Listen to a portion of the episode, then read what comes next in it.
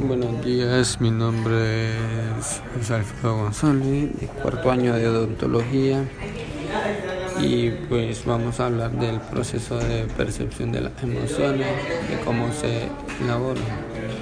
Bueno, primero que todo tendríamos que, para que se dé una emoción tiene que haber un estímulo, como para toda acción.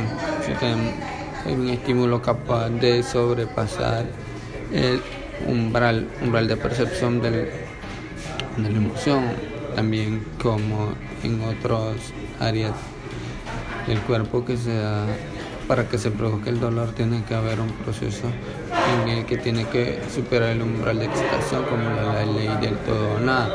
Luego de el estímulo se va a dar lo que es la segunda fase, que es la fase de percepción del estímulo. Esta puede ser consciente o inconsciente. Consciente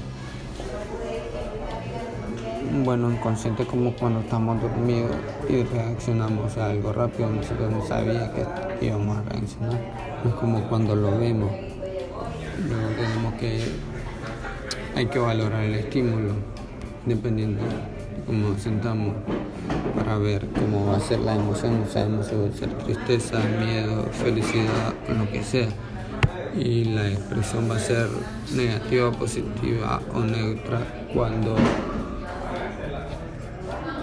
cuando ya valoremos la situación.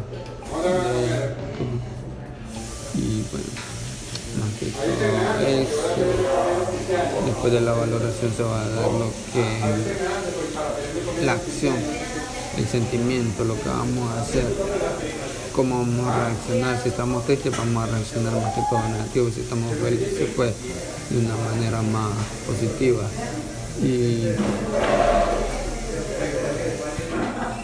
dependiendo de, lo que pase se va a dar la acción que es la última fase que es el ciclo de la generación de la emoción